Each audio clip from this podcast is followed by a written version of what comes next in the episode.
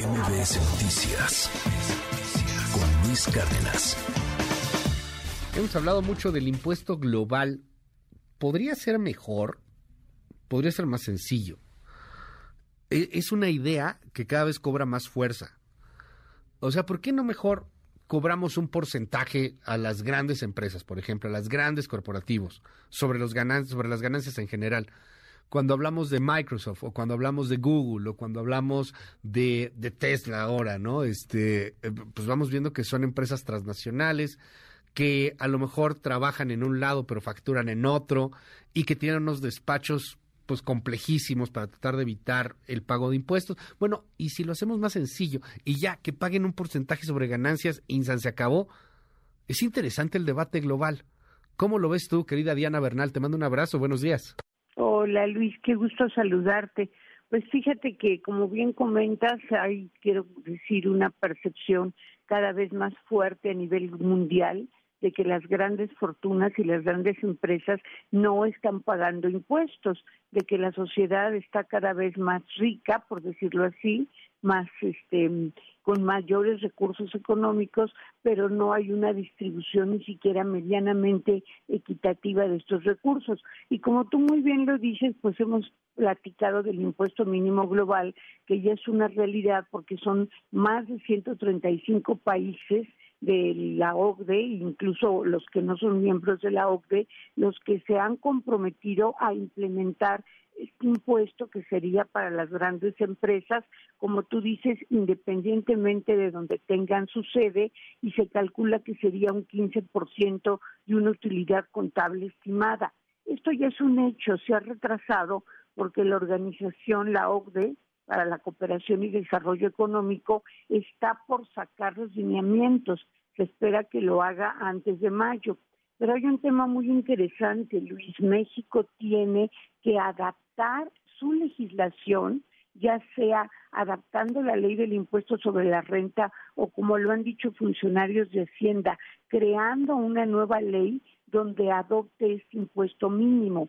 Y esto lo tiene que presentar antes del 31 de diciembre a la OCDE en este procedimiento multilateral para que haya una revisión de los otros estados y decidan si están de acuerdo con este impuesto mínimo. Ahora, Luis, yo me hago una gran pregunta. En México estamos, como en todo el mundo, pero creo que aquí más, muy supeditados y cada día más a los vaivenes políticos. 2024 se antoja un año verdaderamente candente en materia electoral. ¿Tú crees que se legisle este impuesto mínimo en 2024? Debiera ser, porque en realidad es para las grandes empresas. Pero pues yo, yo tengo mis dudas, Luis. Y si es urgente esto de la repartición de la riqueza a través de instrumentos impositivos, pues como tú sabes, en Francia ha habido un movimiento realmente sin paralelo, mm, si acaso con el 68, donde ha habido mm, eh, revueltas incendiarias en diversas ciudades, simplemente porque el presidente Macron quiere subir la edad de retiro de 62 a 64 años y con 43 años de trabajo para poderse jubilar. Igual en Corea del Sur, que se quiso aumentar la semana laboral máxima de 52 a 69 horas, y allí sí el eh, se opusieron los coreanos, las coreanas, y esto vino para atrás.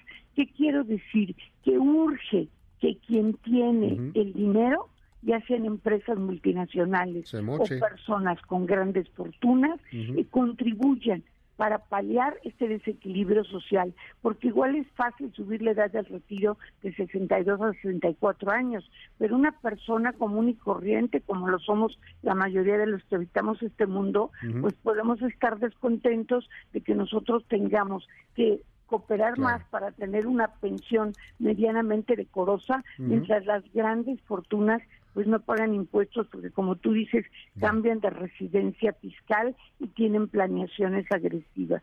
Oye, pero dinos, digo, yo Coincido, eh, creo que va, va, a estar complicado. Deberíamos de estar en el tema, pero bueno, pues estamos en otra cosa. Eh, creo que tienen más interés en desaparecer la corte que en entrarle a estos asuntos. Ojalá que no, que la boca se me haga chicharrón, pero bueno, pues estamos viendo cada vez voces más y más radicales. Pero dime algo, ¿cómo, cómo le hace la empresa para pagar en distintos países? Pongo el ejemplo de Microsoft. O sea, Microsoft ganó el año pasado 44 mil millones de dólares, más o menos. Eh, el 15%, pues entiendo, sería 6 mil millones de dólares, más o menos. ¿En dónde pagaría esos 6 mil millones de dólares? ¿En Estados Unidos? Eh, ¿cómo, es para que pague para todos? O sea, ¿cómo pues, divides ese 15%? ¿Cómo le haces? Perdón que te haya interrumpido. Sí, no, hay dos instrumentos. Uno es que todos los países que suscriban este acuerdo por lo menos tengan una tasa mínima del 15% sobre una utilidad contable estimada.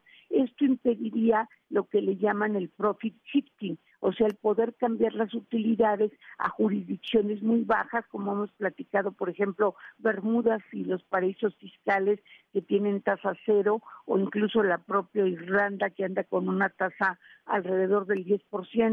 Entonces, lo que se pretende es hacer una red global y que no haya escapatoria, que donde quiera que se establezcan Microsoft o Google o Facebook o cualquiera de estas grandes empresas digitales, la tasa sea la misma. Entonces, ante esto, pues no les va a quedar más remedio que atribuir sus utilidades a donde realmente las generan. Y allí viene el instrumento 2 del impuesto mínimo global propuesto por la OCDE, que es que paguen también en cada país conforme a las ganancias que generen, aunque no tengan una base física de negocios, pero tengan mercado. Por ejemplo, Microsoft podrá no tener una base física de negocios, por decir algo, en Kenia o en México o en Panamá o en cualquier país, pero sí tiene un mercado muy importante. Entonces, que paguen por ese mercado y que la red no les permita un escapatorio. Gracias, querida Diana. Te seguimos en tu red. ¿Cuál es? Sí, por favor, Luis, síganme en Twitter en arroba Diana Bernal, la uno y en LinkedIn por mi nombre, Diana Bernal. Un abrazo y gran semana, Luis. MBS Noticias con Luis Cárdenas.